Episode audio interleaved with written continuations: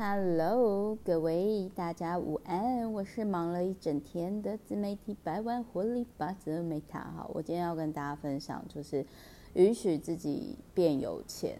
那我觉得这个这一本书哦，简单来说就是一个，因为我们每个人就是一到五分，我给他三分，不是说这一本书不好啦，而是说因为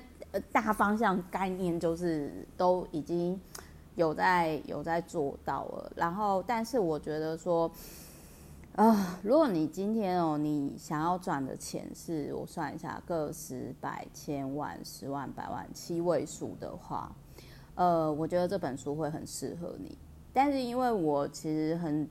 很早之前，我那时候就写自媒体百万获利法则嘛，那我觉得如果你今天是已经资产八位数，你要到九位数的时候，其实你要。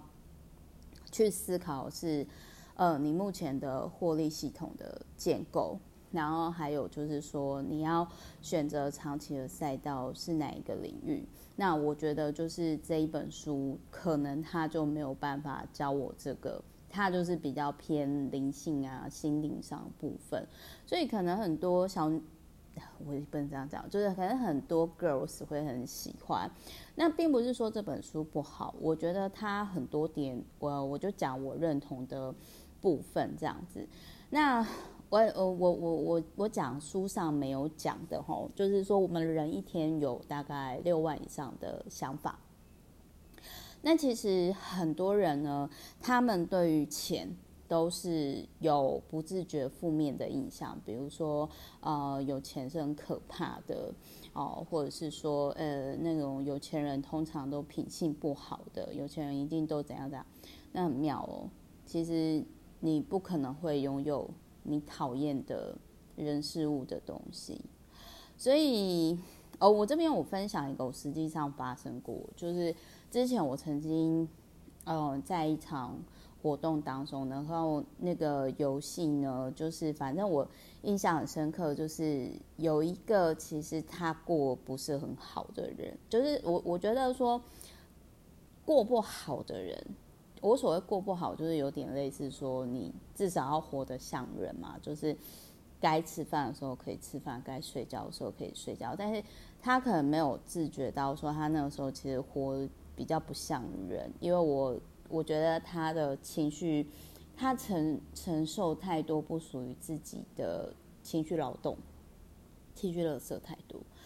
然后我印象最深刻是那一场游戏，他其实那个时候就是他不敢相信说，其实那个时候我已经游戏胜利，他就脱口而出就说：“Meta，你怎么可能有钱？”然后他是在那一场游戏当中，他提前的就是 game over 这样。那当下其实我是。还蛮心疼，就是那个那个玩家的，因为我看到是很多女生，包含我自己，以前在比较年轻的时候，就是我们可能自己都满身是伤、满身是血，但是我们还是不自觉的被期待成照顾别人的人哦。所以一样的道理，就是如果你今天你要有钱的话，你要先把钱花在自己的身上。然后，或者是你要很计较每一分钱，而不是哦，有钱我就花在别人身上哦。这个是我觉得是可以先先调整的一个地方。那再来就是他有提到，就是包含比如说跟自己讲说，我的工作就是做我自己哦。这件事情我觉得挺好，可以多多跟自己讲一下，就是说尽可能的。不要太勉强自己，因为这是很内伤的这件事情。比如说，我后来就接受一件事情，我我天生就是在共感人自救手册那边，我有提到，我天生就是比较共感的人。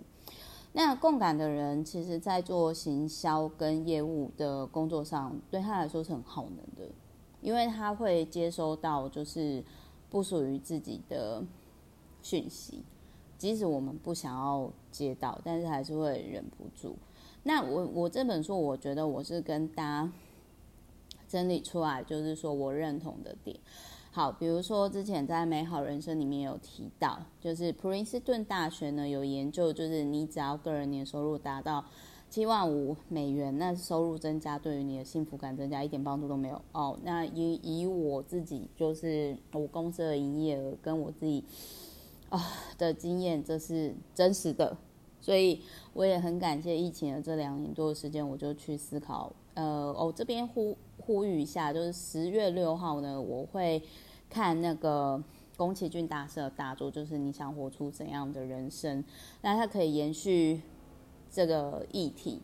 那我又永远记得，就是我爱的人或者是我爸妈，他们都跟我讲过一件事情。他们说：“Meta，你不一定要结婚，你不用结婚也没关系，反正就是我相信你的能力跟哦，我们家虽然没有很有钱，但是保证你饿不死这样。但是重点是我希望你快乐，不要像我们这样子哦。就是，然后我心里就想说。”快乐这种东西实在是很抽象诶，我真的是不懂。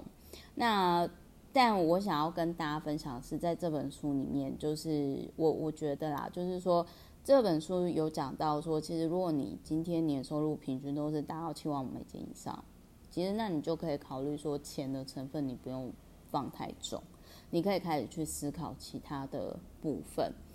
哦，那。那另外一个部分就是我要讲这一本书可以实作部分，比如说以感恩祈祷心，好，比如说就说祝终身健康、众生幸福、众生免于苦难、众生都和平，我觉得很棒。这句话我觉得很棒。还有就是我工作就是做我自己，这一本书的这一句我觉得也很棒。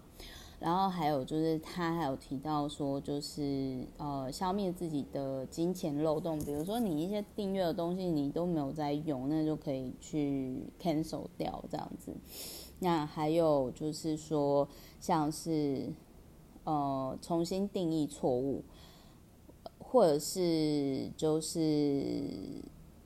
怎样庆祝跟自己的金钱关系。然后比较有趣的是，他有提到说吃点黑巧克力，或者是动动自己的身体，呃，或者是说就是思考自己的消费类类别。但是我想要跟大家分享的是说，我觉得可以解读的是说，当你有消费冲动的时候，先去跑步，先去运动，那可能一段时间回来，你就发现，要说，哎，其实你好像没有那么需要那个东西。那在，我觉得他的这个实作，我个人觉得最认同的是记账部分。我我之前曾经有讲过嘛，我说如果今天一个人他跟你说他身家千万，但是他没有在记账，就是那我会跟这个人保持距离。就是当然有些人会说他是用信用卡记账，可是我个人会觉得说，嗯，我会比较倾向，就很像说我本身是有天天在记我吃的东西卡路里的人。所以我会比较倾向是，就是说至少大方向是有在记录的人，这个我个人是会比较倾向信任有记账的人。然后再来就是说，这有点类似说，就是如果今天一个人他说他要教我投资，我会先看他有没有至少有投资人的身份，或者是说他可能他的投报绩效是怎样。我会去看它的实战市场的表现，哦，然后再来还有就是，呃，它这里面还有提到说清理你的书桌嘛。那我之前就讲到千万勉强桌啊，跟呃，其实我用了站立桌好几年了，就是都还蛮不错，我就跟大家分享。好，那所以大概就是，我觉得他这本书还有一个就是。他有去帮你分类，就是支出的项目，比如说你的投资、你的税金、你的储蓄、信用卡、助学贷款、礼物、教育、自我照顾的等等等。那其实看到最后吼，就是他还有讲一个那个金钱遗产这件事情，我觉得挺有趣的，就是你所传承下去一切跟金钱有关的东西。然后我分享一下，如果你今天有小孩的话，你就可以有借口。啊，我的金钱小孩都留给我小孩，就这样。我我后来其实真的可以理解，就是，